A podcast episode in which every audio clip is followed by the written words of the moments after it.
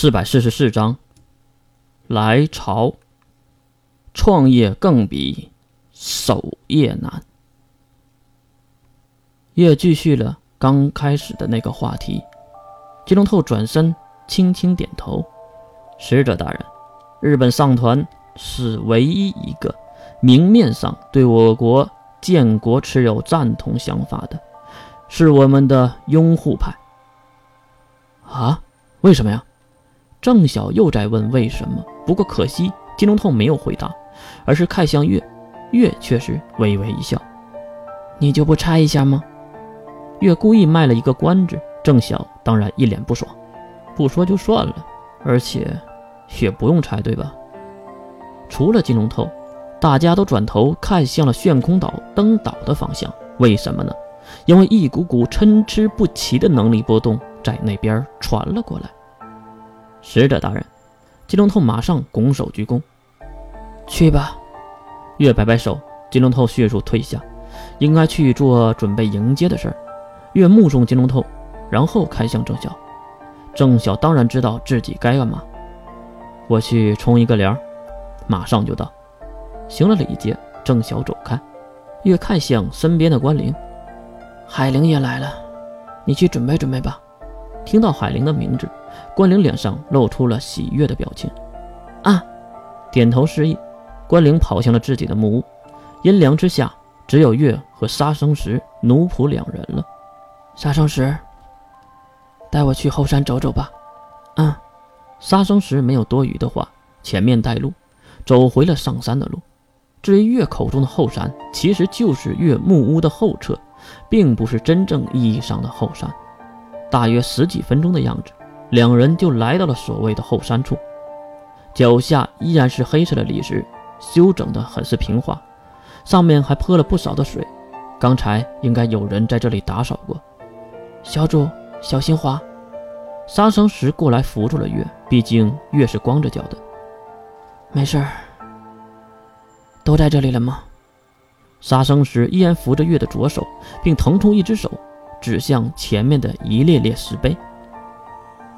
您胸前的挂坠埋在了第一个石碑之下，然后是水昭、展飞、山姆、小黑、小白，还有还想继续说下去的杀生石，被月伸手阻止，因为石碑上都赫然刻着他们的名字呢，特别是第一个石碑刻着最爱的妹妹。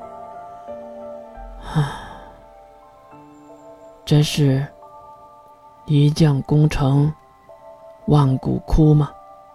感慨的月坐在了第二个石碑前，也就是水昭的那个。下面埋的是衣物，对吧？杀生石站稳脚步，并轻轻点头。是的，小主，水昭的肉体已经听您的吩咐，封印在守护神界了，是神母大人送过去的。哦，那就好。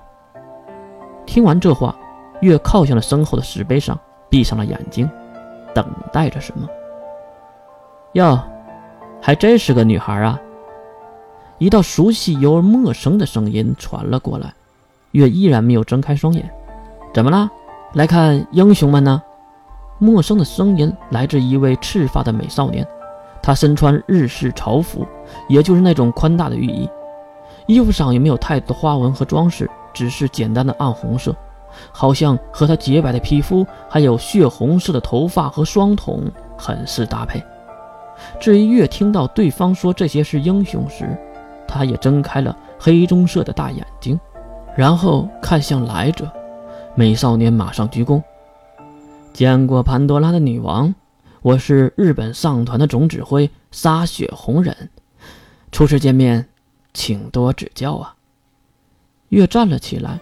并伸手指向身边的石碑，未来的几年后，他们会被世人咒骂、羞辱，并冠以反人类的恶名。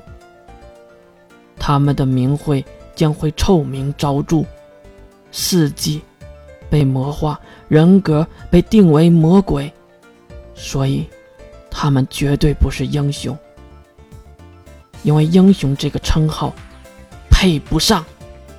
这些躺在这里的人，月瞪大了自己的眼睛，高高的抬起头，可能是想让眼泪留在眼眶中。可是，他们还是决堤而出，落在了本就湿润的大理石板上。看着眼前少女哭泣，沙雪红人直起腰，也是跟着转头看向这一排排石碑。是啊，这里的人虽然不是英雄，但是更胜英雄。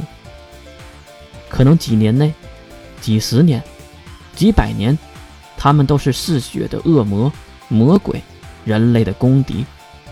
可是万年之后，谁会记得这段历史呢？这段抹不掉的历史，这段让人类……得以延续的历史。月的眼神从悲伤化为犀利，瞪向眼前的沙雪红人。这里是诗人地区，你一个外人来这里干嘛？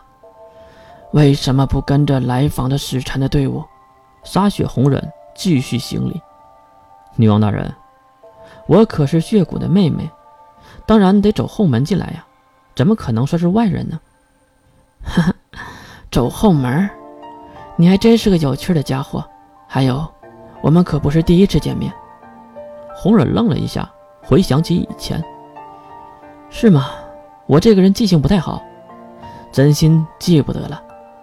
很明显，沙雪红忍是故意的，而月也不会去追问什么，而是接过一旁杀生石递过来的手绢，擦了擦脸上的泪水。